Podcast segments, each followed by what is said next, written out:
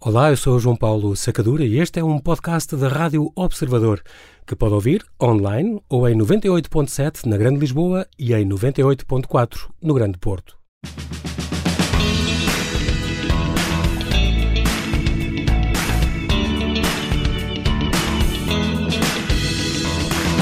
Seja então bem-vindo, dou agora também as boas-vindas à convidada extra de hoje, a historiadora Margarida Magalhães Ramalho, que quatro meses depois de nos trazer a biografia que escreveu de Tomás de Melbreiner, o amigo e médico pessoal do rei Dom Carlos, regressa para evocar outra figura notável da nossa história, Aristides Sousa Mendes, e para nos falar de Vilar Formoso, Fronteira da Paz este memorial aos refugiados da Segunda Guerra e um polo museológico que é um dos mais importantes e desconhecidos museus do país.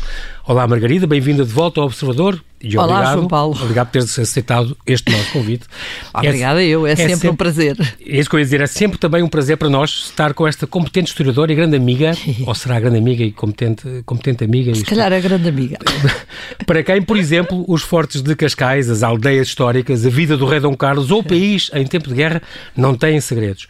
Margarida, tu foste uma coautora deste do museu virtual que existe, Aristides uh, Sousa Mendes, isto já há Aqui. 11 aninhos, que tem mais de 1500 documentos online, podes é consultar. Tem Não, uma... e, foi, e é uma coisa fantástica porque foi uma, uma, uma obra da sociedade civil, por assim dizer. Basicamente foi uma obra de duas, três mulheres que temos na cabeça que estava na altura de fazer qualquer coisa sobre esta figura extraordinária, uhum. tão pouco conhecida na altura. Aliás, para dizer a verdade, eu acho que a primeira pessoa que faz de facto, uh, uh, que mostra a importância de Aristides Sousa Mendes é a Diana Andringa. Okay. Exatamente, que faz um, um, documentário fantástico nos anos 80. Foi aí que eu, que eu descobri esta, esta personagem, uhum. esta figura, e gostei imenso desse documentário e depois uh, calhou, eu estava a fazer uma exposição com o Henrique Caiate para para uh, os 25 anos, 25 de Abril, voltei a, a tropeçar, entre aspas, uh, na figura de Aristides. Estava outras pessoas a trabalhar comigo que também uh, quis muito fazer qualquer coisa e de repente juntámos todas com a Luísa Pacheco Marques e, e, resolvemos fazer este, este, este museu virtual. Museu virtual. Que já, já lá vão 11 anos, é dedicado a este, a este E continua online.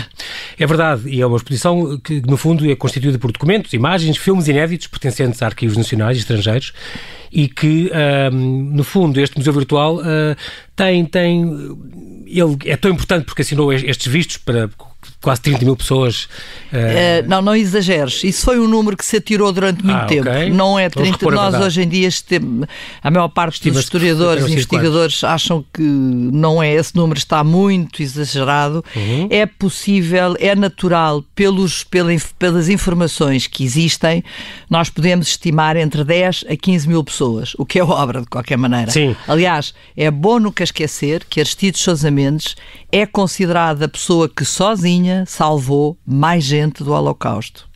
É impressionante. Com ato individual. É um, é um palmarés impressionante. É, é uma coisa impressionante. Este museu virtual que, que ajudaste a criar também tem ainda uma base de conhecimento tem. em que é possível consultar documentos, fotografias e testemunhos orais de refugiados salvos por Aristides Sousa Mendes. É, é um grande trabalho aqui fizeram um, um grande trabalho de, de, pesquisa também e, claro, não, é obrigatório falar então deste, deste, deste homem e vamos começar por aí para introduzir o tema uh, de, de Vilar Formoso.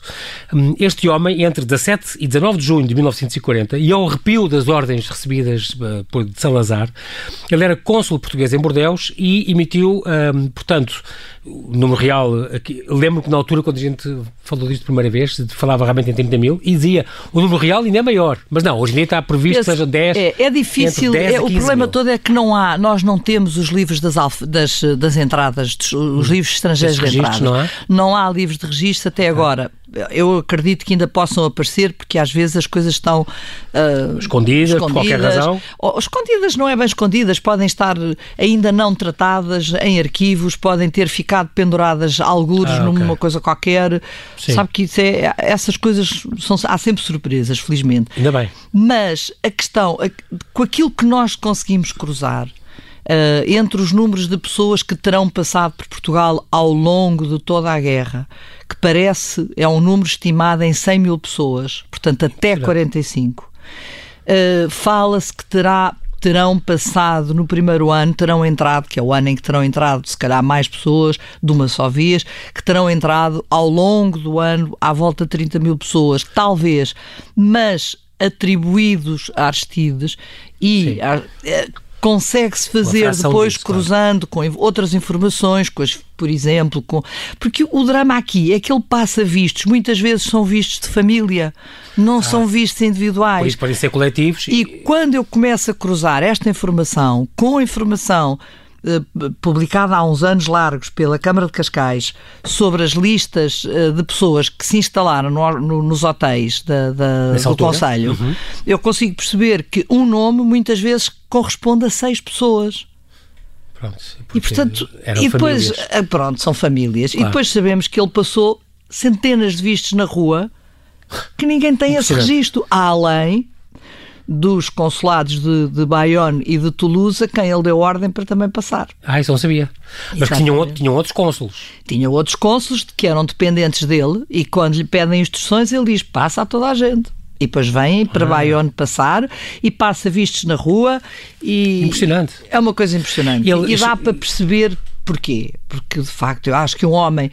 É, será quase impossível imaginarmos uma pessoa de, de, de enfim, com, com algum caráter humanitário, ser, não ser tocado pelo drama em Bordeaux. Estava a viver, sim. Porque houve imensos diplomatas portugueses e estrangeiros a passar vistos à revelia dos seus governos, porque também é, em abono da verdade, de verdade deve dizer-se que todos os governos, todos, sem exceção, de países neutros, países beligerantes, países aliados, ninguém queria refugiados. Nós assistimos isso agora. Sim. Isto não é um drama novo. Reviver ninguém queria. Estava sem guerra, ninguém queria e havia sempre aquela história também depois dos espiões que podiam entrar, etc. Interessa. Bom, o que é que acontece? Continua a ser hoje a mesma coisa. Exatamente, a mesma conversa, a me, o mesmo. Déjà vu. É, muito. E o que acontece é que, de facto, as pessoas iam passando à revelia, mas passavam uns tantos passaram em Berlim, passaram em Paris, passaram uma série deles. Uhum. Houve uma série de diplomatas portugueses que passaram. Isto sem falar ainda do Sampaio Garrido e do Teixeira Branquinho, que depois em 44 vão passar e, e vão salvar eh, uma quantidade de gente. O Abraão Anori, Agora, alguns sim. Há uma série deles que, que, nós sabemos e, que, e outros sim. que não sabemos. Agora, o que é facto é que, do ponto de vista do número, é o Aristides, porque ele está em Bordeaux, o sítio onde toda a gente vai é um sítio para onde conflui a maior parte das pessoas mais concorrido. que vai, que quer chegar ao sul de França, uhum. que já percebeu que a França é uma, é uma ratoeira e que não tem como se, e que tem que se ir embora.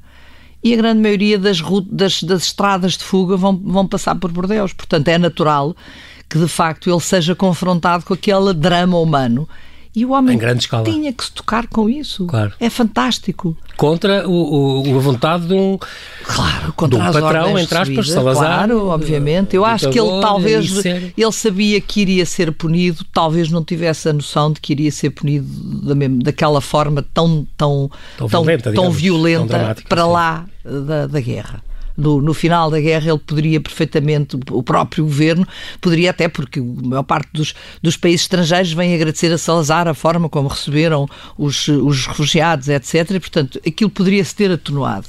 Mas não, mas não, ele, não, ele o Salazar nunca não perdoou perdoava. essa desobediência. Não. Da mesma maneira que ele nunca perdoa uh, a ah, uma outra pessoa que, que, era hum, pois, quase, isso, quase miserável e, e, isso depois implica outras histórias que eu acho que Sim. também não interessam porque ele também não é verdade disto muitas vezes que ele não teve apoio nenhum, não. Ele tem uma pensão do, do governo, obviamente, ele nunca chega a ser uh, demitido definitivamente, fica ali num limbo e tem uma pensão até morrer. Mas, Mas ele não fica impedido miserável. de exercer advocacia?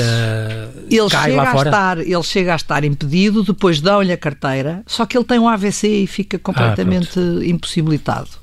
E, e portanto, mas então é imita essa história que ele morreu em 3 de abril de 54, não, sem amigos, sem um fato para vestir. Para serem... Essa história do fato para vestir eu digo já que duvido muito, por uma hum. razão muito simples. Há uma fotografia que a própria família forneceu para o Museu Virtual tirada pouco tempo antes dele morrer e ele está vestido normalmente de fato. Não, não está no hábito não, franciscano, não, não, falava? Não, está, não, eu acho que okay. ele pede o hábito franciscano por uma, por uma questão religiosa. religiosa Sim. Provavelmente. Ok. Pronto. Qualquer das maneiras, não há documentos sobre isso, sobre essa Sim. parte final. E depois tem a outra. Pode ser mito, então, um bocado mito. Eh, muito se escreve, muito se diz.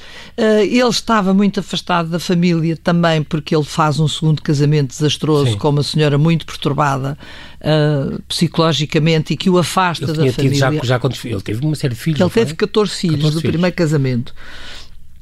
Entretanto, tem este, este, este, caso, este romance uh, com esta senhora, depois acaba por se casar com ela, de quem tem uma filha, que ainda é viva, é, aliás, é a única filha do Aristides que está viva ainda, uhum. e, e de facto esta mulher afasta-o completamente da família. Eu conheci muito bem o Pedro Sousa Mendes, o filho, e que contava que muitas vezes se ia, iam lá a cabanas de Viriato para visitá-lo e que ela não os deixava não entrar. Não deixava sequer ver o, ver o pai. Impressionante. É, uma coisa impressionante.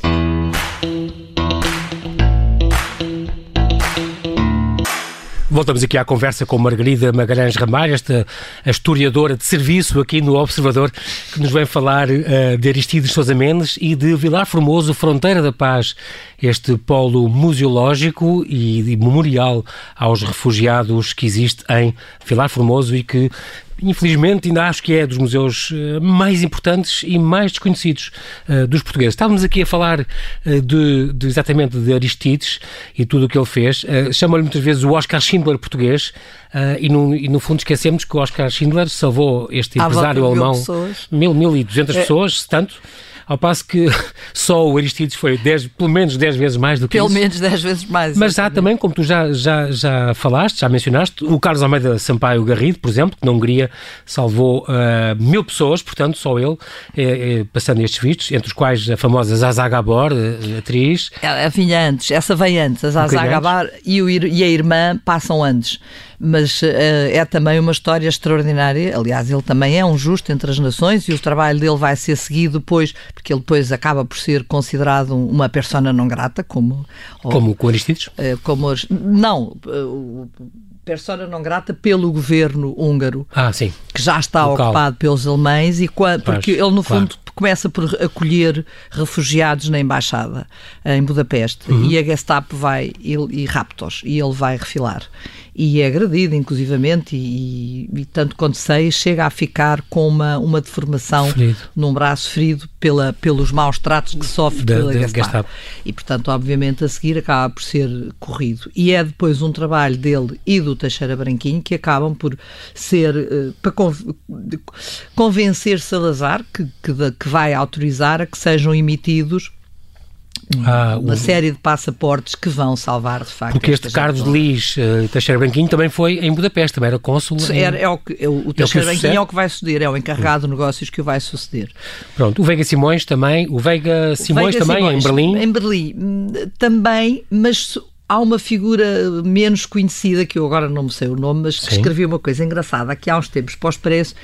E, e, e foi nessa, nessa circunstância que me apareceu esse nome de um homem que era não sei se era o segundo secretário, ele, o segundo secretário não, que esse era o Manuel eh, Homem de Melo. Aliás, ele é nas memórias, sim, sim, é nessas memórias desse diplomata, desse secretário, uh, que eu vou encontrar essa informação em que ele fala de um, de alguém que uhum. na embaixada de Berlim passava uh, fazia passava horas e horas mesmo fora das horas de coisa Trabalho. a fazer a passar vistos e arranjar maneira das pessoas ainda antes do começo da guerra no fundo porque o Veiga Simões está lá ainda antes da, da guerra começar uhum. para permitir aqueles judeus que queriam sair da Alemanha poderem sair porque há todo um O clima de perseguição também já vinha de antes, ah, não é? Sim, claro. Aliás, ele, esse Veiga Simões escreve uma, uma, uma carta ao Salazar explicando que a situação uh, na Alemanha, em Berlim, é completamente insustentável. insustentável, que é desumana aquilo que se está a fazer às pessoas. Okay. E o que é interessante é que nós percebemos também por este pequeno livro que foi editado há, sei lá, em 70, pai, já nem sei, é um livrinho pequenino deste Homem de Melo e muito interessante, porque acaba por dar imensas são memórias, informações. Portanto, são, são memórias dele, porque sim, ele, sim. ele, foi segundo secretário e passou, no fundo, uh, teve com o Veiga Simões ainda, uhum. depois com o Teutónio Pereira, que. Com, estou a dizer disparados. Não. Uh, não é Teutónio Pereira, nada. O Nobre Guedes. O, o, ah, dizer o homem mel. Que vai, eh, que o Salazar põe lá, que era um homem da confiança dele, mas que ao fim de três meses veio-se embora, que foi também um grande desassossego, e depois finalmente o Contovar, que é quem fica até ao final da guerra. E nesta, nesta, e ele passa por estes três diplomatas e, e apanha a guerra em cheio e apanha os bombardeamentos à embaixada e tudo aquilo que vem até mesmo a, a, ao fim, até 1945, ao fim da guerra. E acaba por dar uma série de informações muito curiosas de que também este homem, este homem de Melo, uh, com muitas outras pessoas, guardavam senhas de racionamento que passavam clandestinamente também para judeus amigos que estavam uh, clandestinos e que viviam clandestinos com nomes falsos, com passaportes falsos, mas que precisavam de também ter direito ou ter acesso a, a, às senhas de racionamento para poderem ser alimentados. E, portanto, percebe-se que no meio disto tudo há gente que, mesmo nos, nestas circunstâncias, fazem a diferença. E eu acho que isso, Paulo, para mim, é é o, o, a coisa mais importante. É aquilo que foi para mim o Aristides Sousa Mendes, é aquilo que qualquer pessoa pode ser. Qualquer um de nós pode fazer a diferença nos momentos mais negros de todos. Mais críticos, como, não como foi há, o caso. Todos nós podemos fazer a diferença. E acho que às vezes as pessoas dizem, ah, eu não posso fazer nada. Não, posso. não todos podemos sempre fazer alguma coisa. Pequenas coisas que possam fazer. Estamos a mudar o ano, é uma, uma, altura importante para saber aquela coisa Com dos passos, passos pequenos, uh, Fazem possíveis. Exatamente. É, é, sempre assim que se faz. Quer dizer, as pessoas para começarem uma viagem qualquer têm que começar pelo, pelo, pelo princípio. O primeiro degrau, e, claro, obviamente. Primeiro passo. E isso é, é fundamental. É de facto todas as pessoas saberem que têm que ter consciência que nem sempre as ordens são para cumprir, eu acho que isso também é muito importante, as pessoas têm que reagir em função e da sua consciência. Também, exatamente. E da sua, da sua, daquilo que no fundo Às vezes é preciso é. ser objetor e fazer contra todos. E, e, na altura, não estou a falar disso agora claro. com muita liberdade e muita vontade, mas na altura não devia ser nada fácil uh, opor-se a, uma, a, uma ditadura, quer dizer, ao, ao poder mesmo, que tinha. Mesmo hoje em dia, eu não tenho a certeza que mesmo hoje em dia, numa democracia, se, Repara aquele, aquele ativista que estava a salvar pessoas no Mediterrâneo português que ah, está, exatamente, que, miúdo. que, está, sim, que, sim. que arrisca-se a estar 20 anos de cadeia. Exatamente, exatamente. Ah, o que é que ele fez? Salvou gente. Salvou, salvou gente, exatamente. É exatamente a mesma coisa. É um problema de consciência. Exatamente. E é isso que temos de estar alerta para conseguir fazer alguma coisa, fazer a diferença, como tu dizes. Tem que fazer a diferença. Vilar sim. Formoso, Fronteira da Paz, Polo Museológico Memorial aos Refugiados e ao Cônsul Aristides eh, Sousa Mendes, comissariado e, e investigado por ti, Margarida Magalhães Ramalho. O promotor foi a Câmara Municipal de Almeida. Um, isto funciona, digo já, todos os dias, terça a sexta, das nove à meia e meia e depois à tarde até às cinco e meia. Fecha às segundas. Sábado, domingos e feriados abre às dez. Os conteúdos são todos bilingues, é importante deixar esta informação.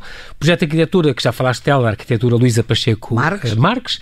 E o Marcelo foi inaugurado em 26 de agosto de 17, de, portanto há, há dois anos e, e uns e meses, um pelo Presidente Marcelo Rebelo Sousa, se não me engano, Sim, claro. que disse é o museu que é uma chamada de atenção constante para que não nos esqueçamos, não nos resignemos, não nos demitamos da nossa luta por valores fundamentais da pessoa humana.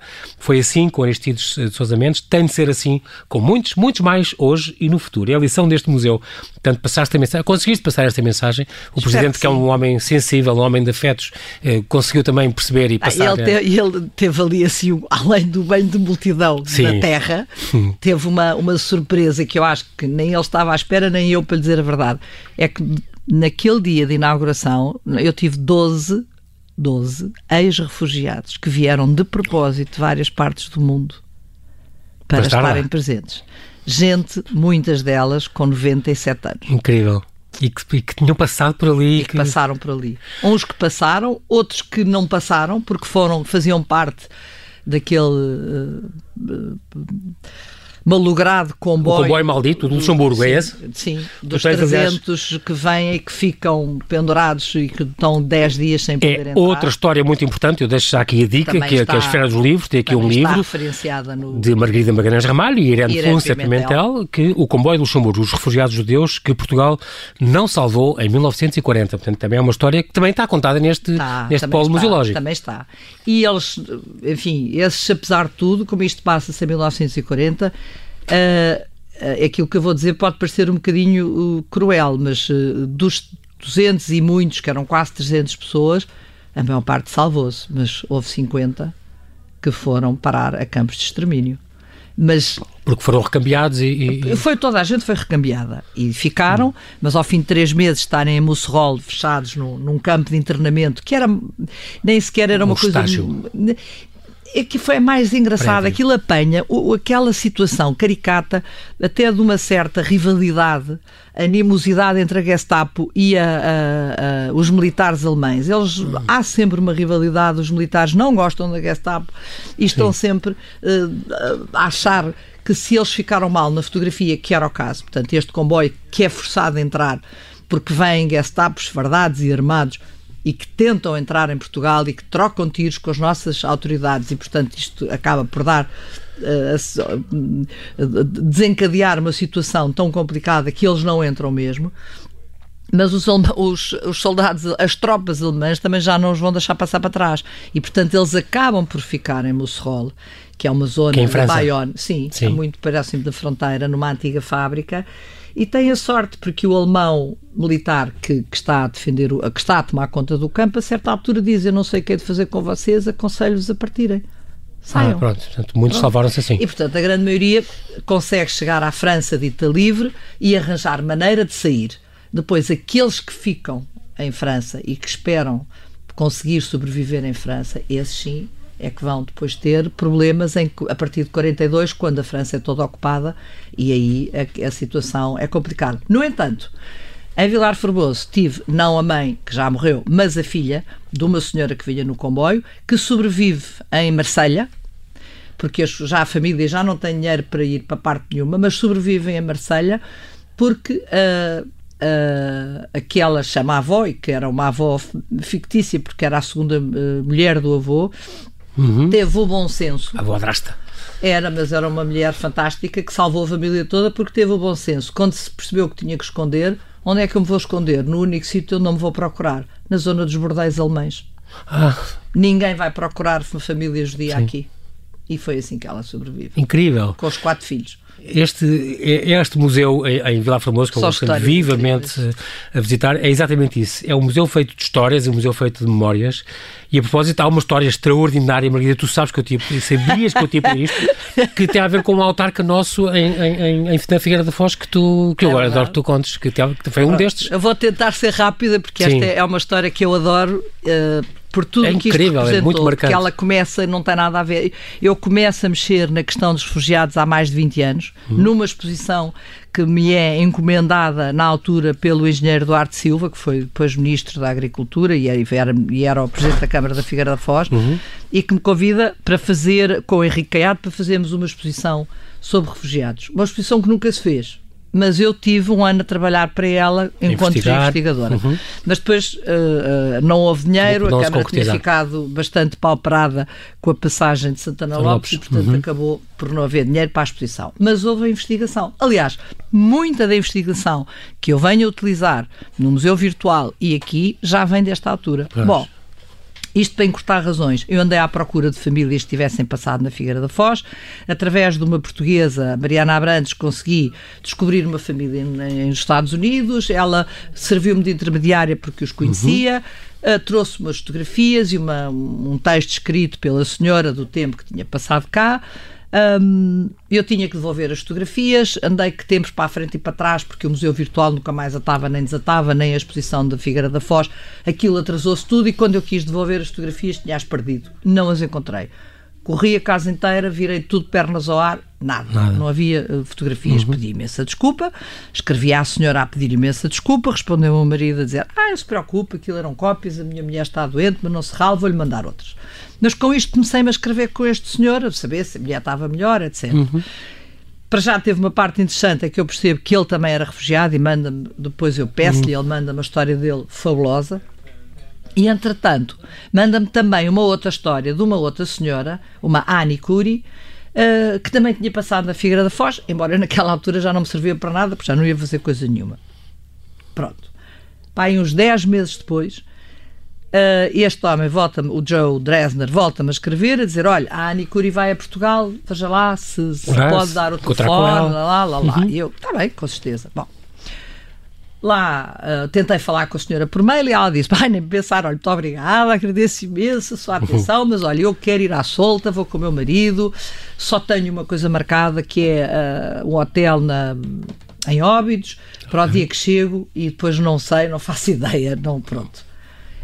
Mas assim é foi. incrível porque eu, no dia em que ela chega, eu estou num fernezinho de manhã e pensei, eu não posso passar este, eu tenho que conhecer esta mulher. Não sei porquê. Aquilo começou a ser uma coisa muito muito complicada. Eu, na altura, ainda era casada e disse ao, ao meu marido, então, e disse: Olha, eu tenho que ir à procura dela. e ele, como também já sabia o que é que a casa gastava, disse: Ok, okay então vamos. Lá. Pronto. Então vamos à procura. Eu andei a telefonar para os, para os hotéis todos, lá consegui descobrir a mulher. Fomos ter com eles à, à Foz do Orelho. Ah, é Foz do Orelho, sim. Onde ela estava na praia com o marido. Foi uma espécie de amor à primeira vista, porque demos todos lindamente e depois com coincidências incríveis, porque o marido, que era o Glenn, tinha trabalhado na fábrica onde o pai do Rui tinha trabalhado em Geneve. Uma série de coincidências incríveis. Sei que ficámos. Este mundo é pequeno. Muito pequeno. E estivemos nisto, e a senhora, à noite, jantámos com eles, e ela disse: Olha, então ainda bem que vieste, eu vou pedir-te ajuda para encontrar a família que ajudou o meu pai. Meu pai esteve à beira de um suicídio, vinha super, super, completamente deprimido, uma coisa horrorosa. E há um homem que morava ao nosso lado, a mulher estava à espera do bebê e ele uh, basicamente. Adotou-nos. Uh, não foi bem adotar-nos, mas teve pena do meu pai, meteu clandestinamente, porque uh, o governo não permitia os refugiados trabalharem. E o meu pai, na Figueira da Foz, teve um ano a trabalhar na fábrica deste homem. E eu tenho uma dívida de gratidão com esta família. Adorava encontrar alguém salvou, para agradecer. Salvou a família. E eu, ok, então e como é que ele chama? Não faço ideia.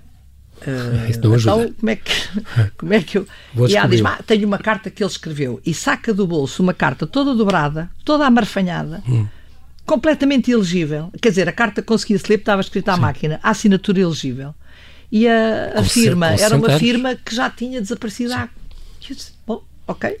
não, não, não é ela fácil. não me queria prestar a carta porque não se parava dela. E eu disse: está claro. bem, então vai lá à vidinha. Uh, quando estiveres para ir para a Figueira da Foz, dá-me uma telefona dela e eu, entretanto, vou tentar arranjar qualquer localizar coisa qualquer para localizar. Falei com o engenheiro Duarte Silva, lembrei-me, telefonei-lhe e disse: olha, como presidente da Câmara, sei que há uma senhora que anda à procura disto assim assim. Eu não, não... E ele disse: ai, pronto, até ela que venha ter comigo, não tem problema nenhum. Juntamos aqui na Câmara uma quantidade de pessoas, uh, devemos de arranjar a maneira de ajudar. E assim foi. Ela vai para a Figueira, lá combinei aquela coisa toda, eu não fui. E ela telefona-me no dia, nesse, no dia em que se encontrou com o Duarte Silva à noite e diz-me: Margarida, uh, obrigada, foi fantástico, foi muito bem recebida, até ao momento em que mostrei a carta. Eu, oi, então. Uh, ela diz: Bom, é que quando eu lhe mostrei a carta, o senhor, Monsieur le Maire, fez uma cara verdadeiramente fechada. Eu, ai meu Deus. O que é que eu fiz? O que é que eu fui provocar? Exatamente, o que é que eu fiz? E ela desata-se a rir do lado de lá e diz: ele estava a chorar, era ele reconheceu a assinatura do pai. Eu, uau! Incrível, incrível. Portanto, o tal bebê da senhora grávida era o, engenheiro Duarte, Duarte Silva. Silva. A parte engraçada disto tudo, Incrível. claro, caíram nos braços um do outro, aquilo foi, deve ter sido um momento muito especial. Eu depois falei com muito ele emotivo, a seguir, muito ele intenso. Ficou, muito, muito emocionado com isto. Infelizmente, o engenheiro Duarte Silva morreu pouco tempo depois. A parte interessante desta história uh, é que a Annie vai-se embora para os Estados Unidos e eu não direi nem 15 dias depois a tentar consertar uma, uma gaveta do meu, da minha estante que estava empenada, encontrei as, as primeiras fotografias. fotografias que tinham dado origem a isto tudo.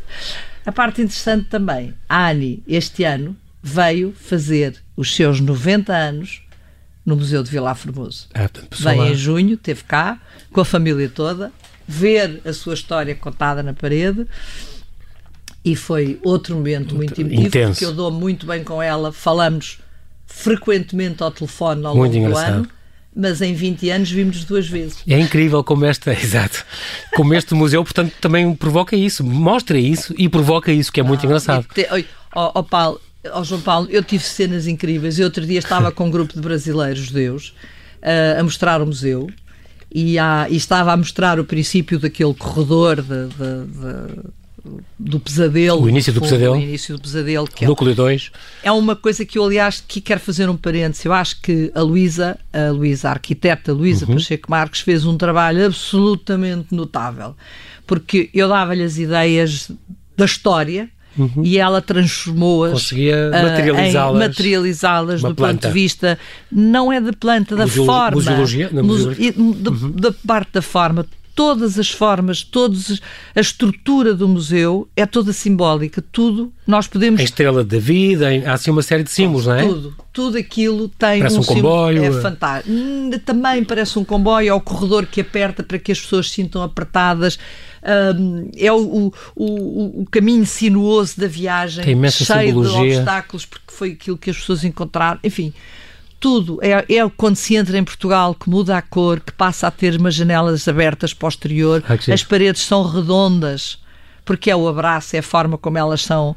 Uh, bom, eu devo, eu, eu se calhar não me fica nada bem estar a dizer isto, mas eu tenho tido. Uh, um belíssimo feedback. Tenho tido um feedback Ótimo. extraordinário. Mas a ideia é essa. Tudo de estrangeiros. Gente, ah, inclusivamente um responsável do Viado Vashem, que escreveu no livro que era o melhor museu que ele tinha visto nestes últimos tempos. Não pode não ser. Não é possível eu não ficar convite. babada com isto. Exatamente. E com razão. Com razão, é horrível, não. mas é verdade. Fica este convite consigo, aqui extraordinário. Porque eu acho que vale podem... a pena é. irem a Vilar Formoso. Acho que fazem um passeio extraordinário porque é uma zona do país extremamente bonita, ainda muito selvagem na sua paisagem. Há aldeias históricas extraordinárias. Sim, senhora.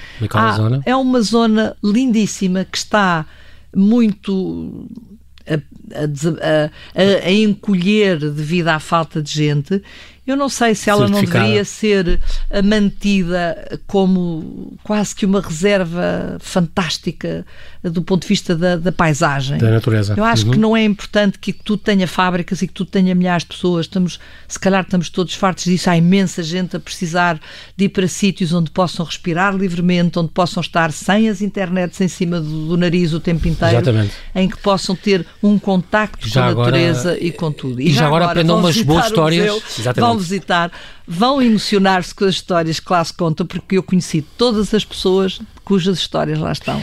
É, vale, e as, só as galerias que lá estão valem muito a pena. Portanto, fica aqui este convite. Infelizmente, nós não temos tempo para mais, é sempre assim. Pronto, paciência. Já sabias que ia ser rápido, mas, mas foi intenso. Resta-me agradecer-te, Margarida, mais uma vez. Obrigado Obrigada por teres aceitado pelo, este nosso por este convite. desafio também precisamente ter vindo para, para, toda a gente e convidar convidá-los convidar a, a toda, toda a gente, gente a ir. Uh, e também para nos falares de, de, deste herói deste Aristides de Sousa Mendes e Sem outros dúvida. que foram, foram, falados aqui e ainda tão desconhecido. E este museu também este incrível polo museológico de Vila Formosa ainda tão pouco conhecido e que vale muito a pena